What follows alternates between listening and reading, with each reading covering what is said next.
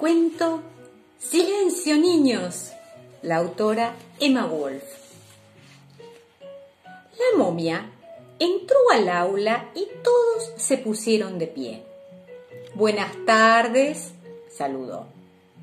Buenas tardes, señorita, le contestaron. La momia se puso los anteojos sacó del escritorio el cuaderno de asistencia y empezó a tomar lista. Drácula, presente. Frankenstein, presente. Y siguió. Garramunda. Presente, señorita, contestó una bruja sesiosa. ¿Dónde está el lobizón? preguntó la momia. ¿Hoy también faltó? Un espectro verdoso se levantó de su asiento y dijo respetuosamente Sí, faltó. Me mandó decirle que su abuelita todavía está enferma. En el fondo del salón dormía un joven ogro. Roncaba como un santo. Era uno de los más grandes y había repetido seis veces el primer grado. La momia lo despertó tirándole el borrador en la nuca. Era su alumno favorito. Por fin, todos estuvieron listos para empezar la clase. No volaba una mosca. La momia se plantó frente al pizarrón y se aclaró la garganta. Abran el manual en la página 62. Hoy vamos a aprender a atravesar paredes, algo muy útil en la vida. Si lo aprenden como es debido, podrán aterrorizar a mucha gente y hacer de veras mucho daño a la humanidad.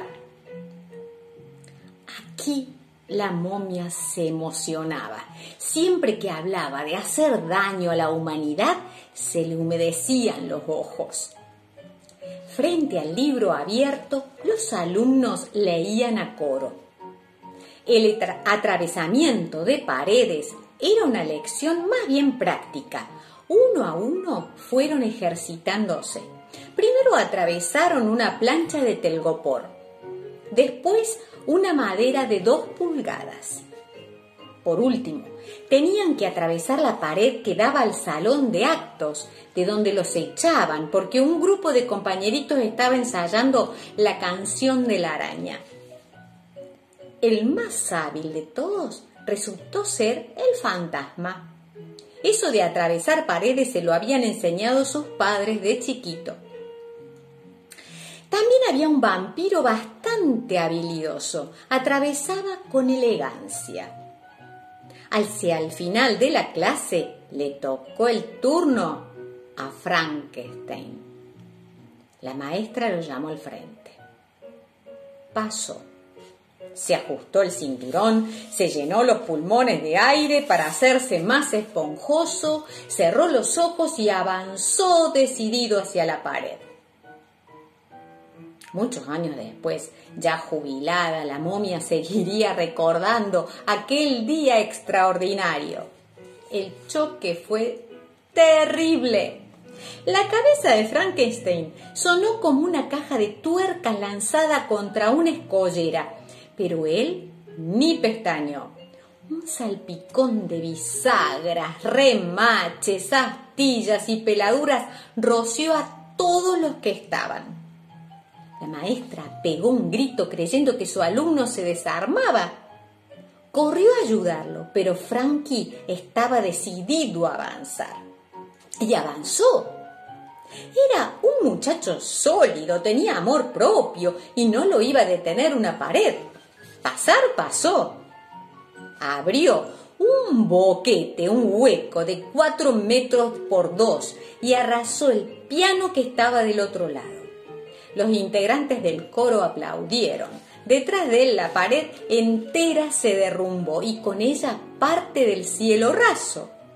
Unas grietas horrorosas aparecieron en el techo del salón de actos. A Frankenstein le pareció un triunfo total estaba dispuesta a demostrarle a su maestra lo bueno que era para esas cosas, así que arremetió contra la pared que daba al patio con el ímpetu de un tren de carga. Alumnos y maestros empezaron a correr hacia la calle porque el edificio entero se resquebrajaba. Los murciélagos levantaron vuelo en estampida. Frankie siguió atravesando paredes, una tras otra, siempre con el mismo éxito. Cuando atravesó la última, el edificio, viejo y ruinoso como era, se vino abajo. Desde la vereda de frente, todos miraban alborotados el radiante cataclismo. El portero tosía en medio del polvo desmoronado.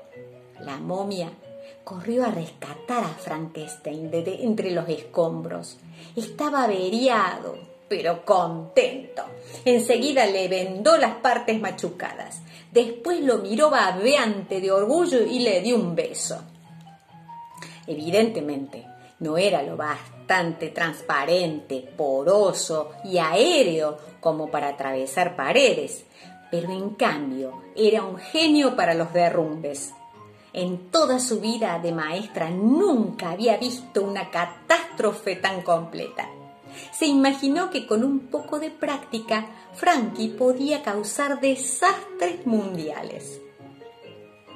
Ese mes le escribió en la libreta de calificaciones Te portas cada día peor. Adelante, sigue así.